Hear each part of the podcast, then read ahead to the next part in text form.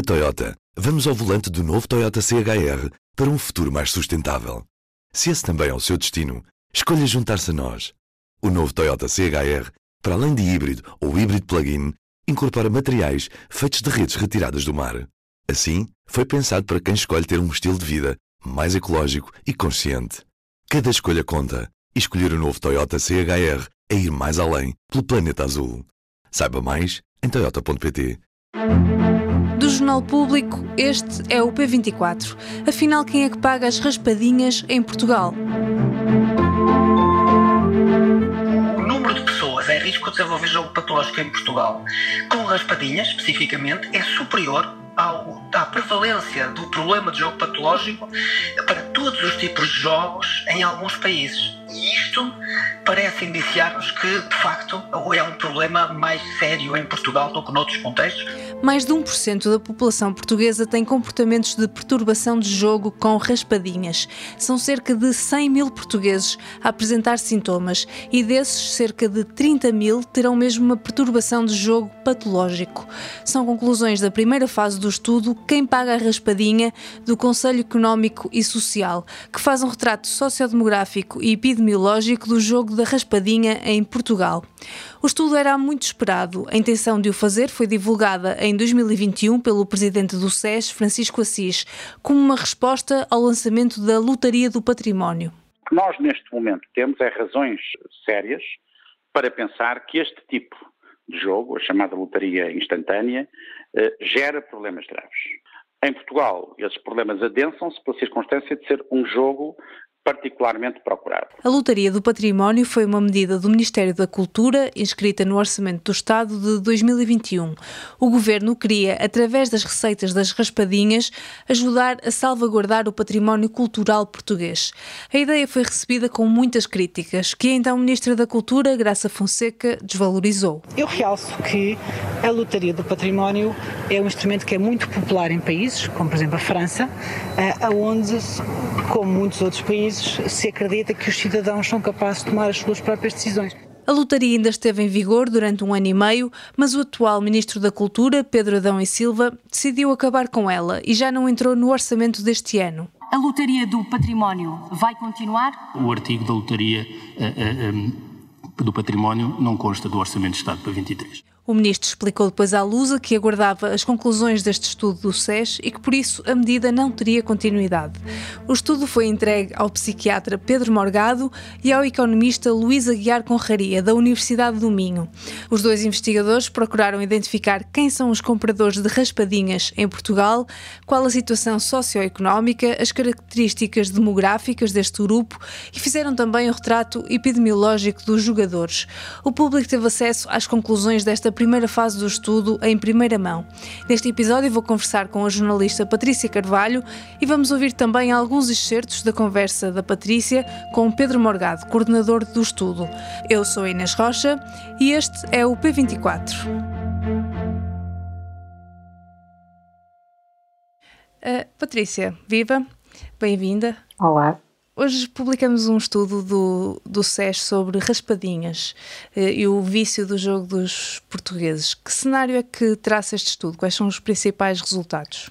Olha, o cenário não é nada favorável, mas também não é uh, propriamente novidade. Uh, até agora não havia assim um estudo ainda concreto sobre esta matéria, mas já se esperava que, que os resultados fossem um, na ordem daquilo que agora o, o, o, Conselho Económico e Social nos vem dizer. Basicamente, assim, em, linhas muito gerais, uh, ele diz-nos que quem usa uh, as raspadinhas com mais frequência são pessoas com rendimentos mais baixos. Um, as pessoas com os rendimentos entre os 400 e os 664 euros por mês têm 3,1 vezes mais probabilidades de serem jogadores frequentes do que as pessoas que ganham acima de 1.500 euros, por, por exemplo.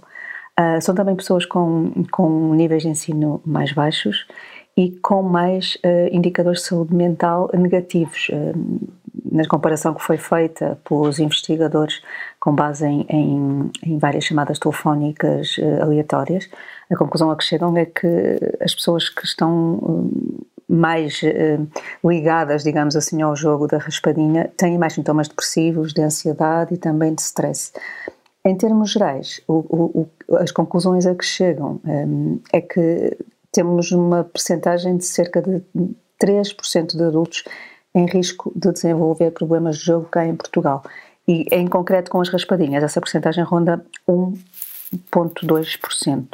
Em termos de números que, que, são mais fáceis do que percentagem, um, o que nos dizem o, o, os autores do estudo é que há cerca de 100 mil pessoas em Portugal com sintomas ou comportamentos de problemas de jogo, com raspadinhas, e que 30 mil destas pessoas têm perturbação de jogo patológico. Uh, isto não é nada animador, diga-se. Uhum. Havia uma intenção do governo há algum tempo de lançar um novo jogo destinado a financiar o, o setor cultural, uma espécie de raspadinha do património. Isso foi cancelado enquanto decorria esta reflexão do, do Conselho Económico e Social. Este estudo parece que é indicador de que isso não pode acontecer, que não pode haver um incentivo por parte do governo ao jogo?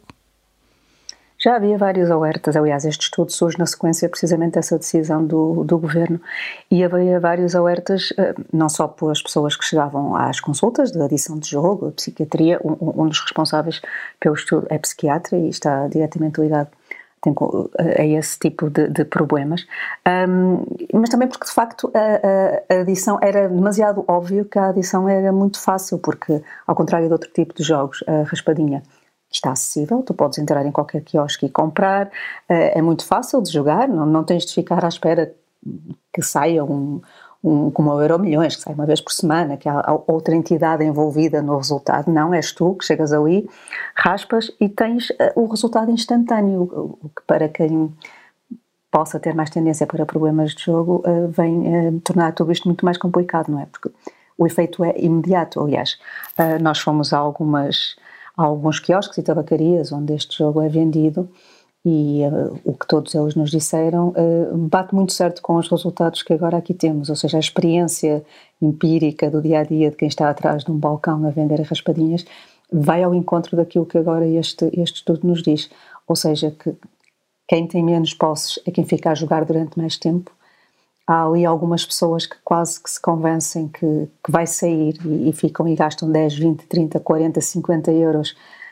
Uma das, uma das, uma das senhoras dizia uma coisa que, que não sendo engraçada, um, acaba por, por ser bastante elucidativa do que é que isto é. Ela dizia: temos uma pessoa que vem para aqui e, e fica e gasta 10 euros, uh, gasta 5 euros, não lhe sai nada. Depois gasta mais 10 e, e, não lhe sai nada. A seguir gasta 5 e sai-lhe 5 euros, ela vai-se embora a pensar que ganhou 5 euros e não tem noção de que, entretanto, gastou 20. Uh, ah, isto é uma coisa que acontece uh, com muita frequência, por aquilo que, pelos, pelos depoimentos que, que recolhemos.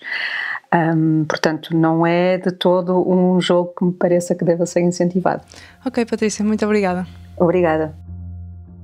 Este exemplo que a Patrícia mencionou pode ser explicado por uma perturbação, a mesma que foi detectada em cerca de 30 mil portugueses neste estudo. A seguir, ouvimos um excerto da entrevista que o coordenador do estudo, Pedro Morgado, deu à Patrícia Carvalho, em que explica o que acontece quando alguém tem esta perturbação. A pessoa deixa de ter capacidade para para tomar decisões racionais em termos, a, por exemplo, ao dinheiro que vai gastar em jogo, à frequência com que vai fazer, uh, não, perde o controle sobre o, o uso da raspadinha? Sim, a, doença, a perturbação de jogo patológico, neste caso com raspadinhas, é uma doença psiquiátrica em que há uma diminuição da capacidade de, da pessoa decidir de uma forma racional acerca dos comportamentos relacionados com o jogo, de avaliar as consequências negativas do jogo e em que a pessoa passa a ter uma ilusão acerca daquilo que é o seu nível de controle da, hipótese ou da probabilidade de ganhar, passa a ter uma, uma memória que está distorcida em relação às vezes que venceu alguma coisa e às vezes que perdeu somas avultadíssimas e que por causa disso e apesar de todas as consequências negativas continua a jogar mais e mais e mais para tentar recuperar e reparar tudo aquilo que foi perdido. As pessoas tendem a achar que perderam menos e que investiram menos do que aquilo que efetivamente investiram e, portanto, esses resultados estão em linha com aquilo que era esperado. Ou seja, quando chegamos a uma média ponderada de 54 euros por pessoa e depois a Santa Casa diz que a, realidade são 140 a 160, uh, as pessoas que basicamente responderam com aquele valor não têm noção do, do que estão a gastar Exatamente, efetivamente. A maioria das pessoas percepção de gasto que é inferior àquela que acontece. Além okay. disso, as pessoas que mais jogam poderão não ter sido tão bem captadas por este estudo, o que ainda reforça mais a importância das suas conclusões. E a vossa segunda parte e terceira parte do estudo já está garantido? Eu sei que vocês tinham financiamento para esta primeira parte. Eh, como é que está agora? Já estão em condições de poder avançar para a fase seguinte? Enfim, aquilo que o, que o Conselho Económico e Social nos tem informado é de que reuniu as condições para que possamos avançar para a segunda fase, em que vamos caracterizar os jogadores, ou seja, as pessoas que vão comprar raspadinhas, as tais que investem muito dinheiro e que provavelmente não foram tão bem captadas por este nosso estudo, e também uma, a terceira fase em que nós vamos caracterizar as alterações cerebrais que podem estar associadas aos estímulos relacionados com a raspadinha nas pessoas com perturbação de jogo patológico.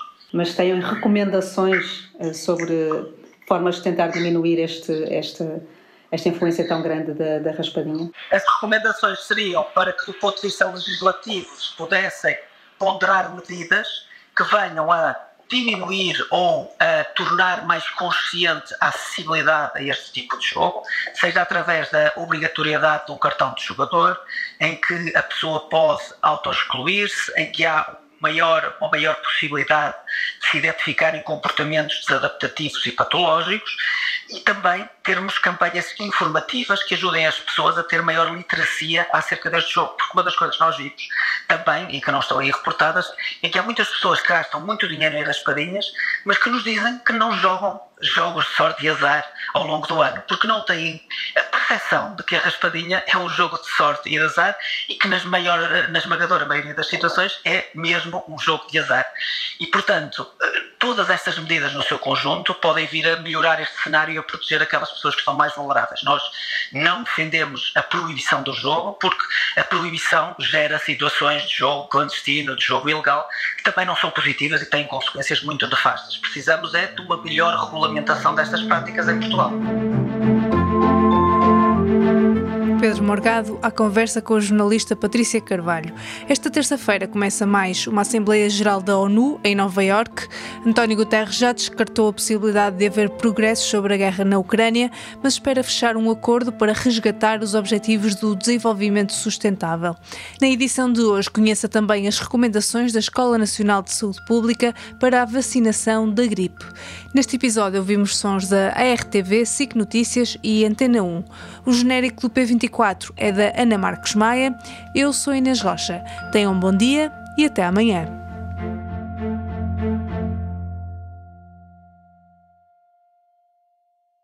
Na Toyota, vamos ao volante do novo Toyota CHR para um futuro mais sustentável. Se esse também é o seu destino, escolha juntar-se a nós.